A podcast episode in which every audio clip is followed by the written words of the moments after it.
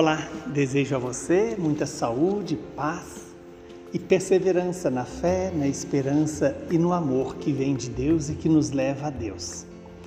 O evangelho de hoje é Marcos, capítulo 4, versículos de 35 a 41.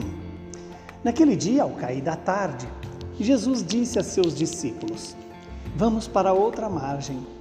Eles despediram a multidão e levaram Jesus consigo, assim como estava na barca. Havia ainda outras barcas com ele. Começou a soprar uma ventania muito forte e as ondas se lançavam dentro da barca, de modo que a barca já começava a se encher. Jesus estava na parte de trás, dormindo sobre um travesseiro.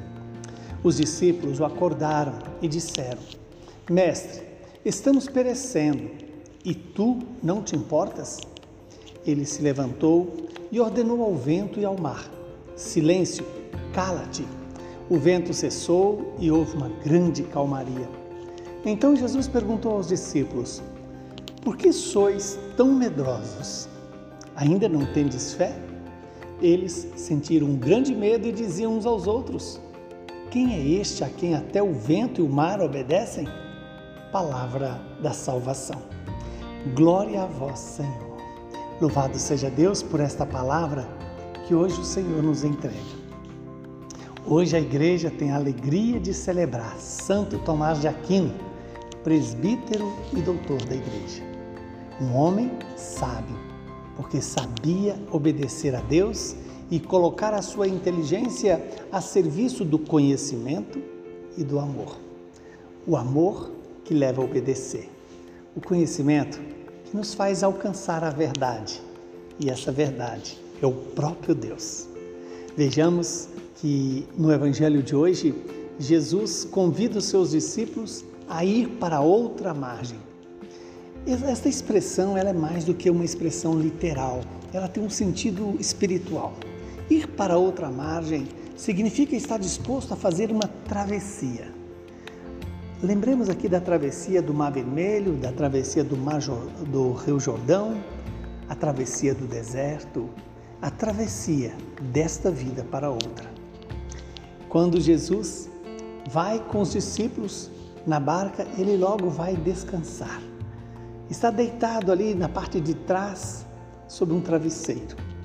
Veja que o detalhe do evangelista é nos mostrar que ele sabia de quem estava presente.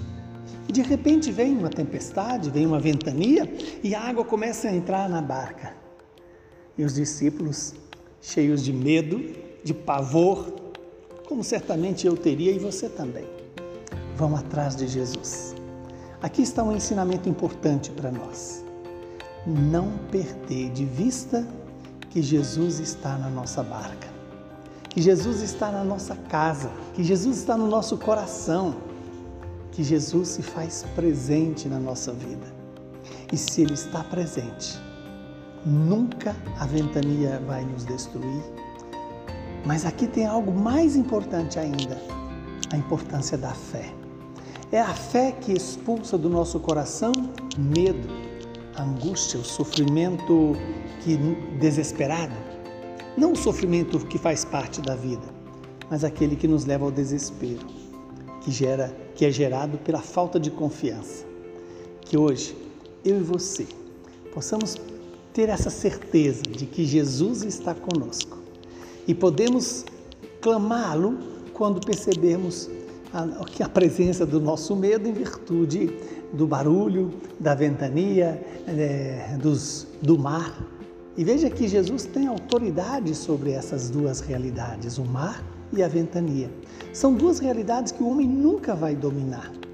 Ele pode se utilizar do mar, se utilizar do vento, mas ele não pode dominar o vento, ele não pode dominar o mar. Mas em Jesus, com Jesus, nós podemos ter a certeza de que o mar e o vento que nos atinge serão vencidos. Jesus diz: silêncio, cala-te. A força da natureza obedece a Jesus. Feliz do homem que coloca sua confiança em Deus. E Santo Tomás de Aquino é um destes homens que colocou a sua confiança em Deus. e colocando a sua confiança em Deus, se tornou um dos homens com uma grande capacidade de raciocínio, de inteligência, de metodologia é, de transmitir a fé. A vida de santidade de Santo Tomás de Aquino ela foi caracterizada pelo seu esforço em responder diante de tantos questionamentos, usando a inteligência e a vontade, servir a verdade. E a verdade é Deus. Que o Deus Todo-Poderoso nos abençoe, nos livre do mal e nos dê a paz. Ele que é Pai, Filho e Espírito Santo. Santo Tomás de Aquino, rogai por nós.